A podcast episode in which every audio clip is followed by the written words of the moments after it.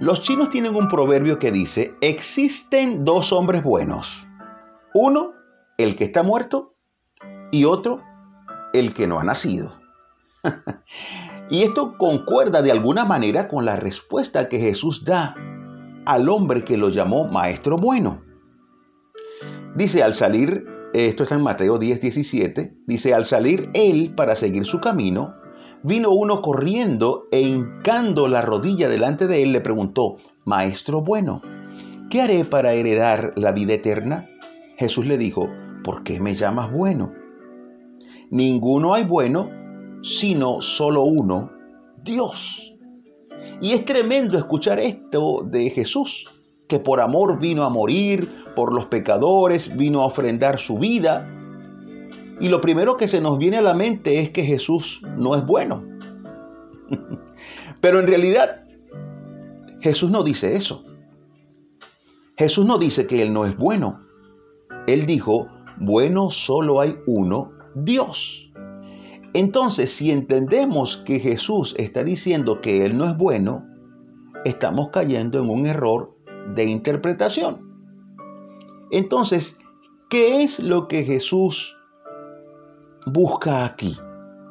Jesús está brindándole la oportunidad maravillosa a este hombre de que le reconozca como a Dios.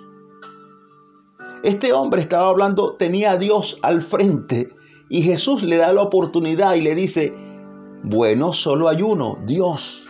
¿Te imaginas que este hombre hubiese reconocido la deidad de Jesús allí? ¿Qué hubiese pasado? Bueno, evidentemente no lo, no lo hizo, no, no, le fue revelado por, por X o por Y, no importa, no es lo importante ahora. Pero Jesús no está diciendo que Él no es bueno. Y alguien me, podía, me podría preguntar, Imery, ¿cómo estás tan seguro de que eso es así?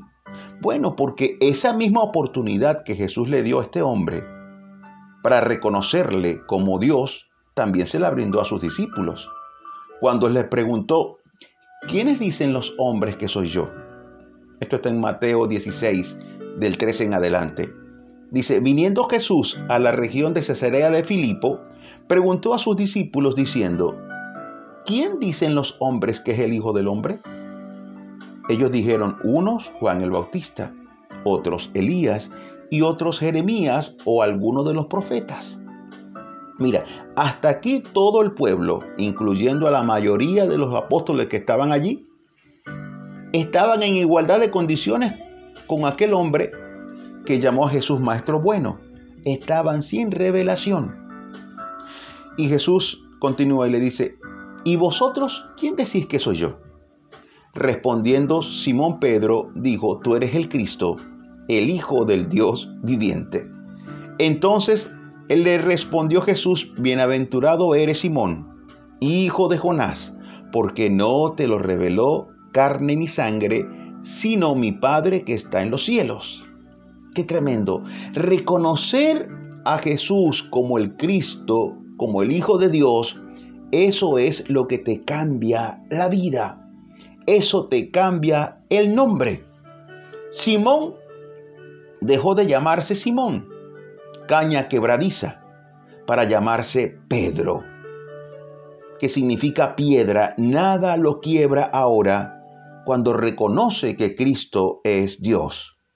Reconocer la deidad de Jesús, amigo mío, amiga mía, es un bien que te hará firme, te dará firmeza, nada te podrá mover. En Juan 20, del 27 al 28, también Tomás reconoce esto.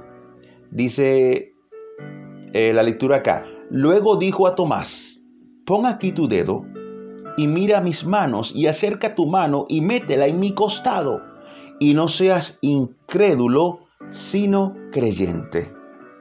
Entonces Tomás respondió y le dijo, Señor mío y Dios mío. ¿Qué te parece?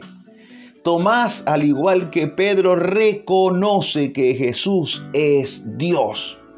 Reconocieron la divinidad de Jesús de Nazaret y eso les cambió la vida. Si conoces de Cristo, si estudias de Cristo, amigo mío, amiga mía, si crees en Él, inclusive si vienes a Él, pero no le reconoces como Dios, allí habrá un gran problema, un gran predicamento. Eso te dejará como aquel hombre que vino a Jesús, se hincó de rodillas, pero no reconoció su deidad. Este hombre se marchó triste y con su misma identidad. Hoy Jesús desea cambiarte el nombre. Si has tenido sufrimiento y si tienes un nombre de amargura, Dios quiere cambiarte el nombre. Dios quiere hacer grandes cosas contigo, pero debes reconocer su divinidad. Hay doctrinas que hablan de Jesús, admiran a Jesús. Es un gran profeta, es un gran sabio, pero no reconocen su deidad. La realidad es que tienen a Dios al frente y no le reconocen. Aquel hombre tampoco entendió. No asoció con Jesús la palabra dada por los profetas acerca del Mesías prometido que vendría. No lo asoció. Y muchos hoy tampoco asocian toda la palabra profética que está en la Biblia. No lo entienden. Así que yo para concluir te invito a que seas como Pedro, como Tomás. Reconoce la deidad, la divinidad de Cristo. Eso es fundamental para la salvación. Si estás en alguna religión que no reconoce la deidad de Cristo, eso es grave, porque solo Cristo redime, Él es el único eh, camino a la salvación. Dentro de nuestra fe cristiana, el hecho de que Cristo es Dios es doctrina fundamental. Él es el fundamento de nuestra fe. Él es Dios. Él es nuestro Salvador.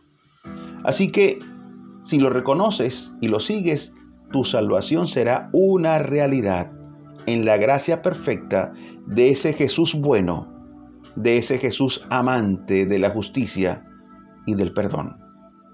Te invito a orar Repite por favor después de mí estas palabras. Señor Jesús, hoy vengo a ti, declarando que eres bueno, y lo hago creyendo que eres Dios, porque solo Dios es bueno. Con mi fe me acerco a tu divinidad. Creo que moriste y resucitaste por mí. Te recibo como mi Dios y como mi Salvador personal. Gracias Jesús bueno. Gracias Dios bueno. Amén y amén. Dios te bendiga. Sigue adelante. Dios hará grandes cosas en ti. Soy tu amigo Imer Narváez y para mí es un gusto dar pisadas de fe junto a ti. Hasta la próxima.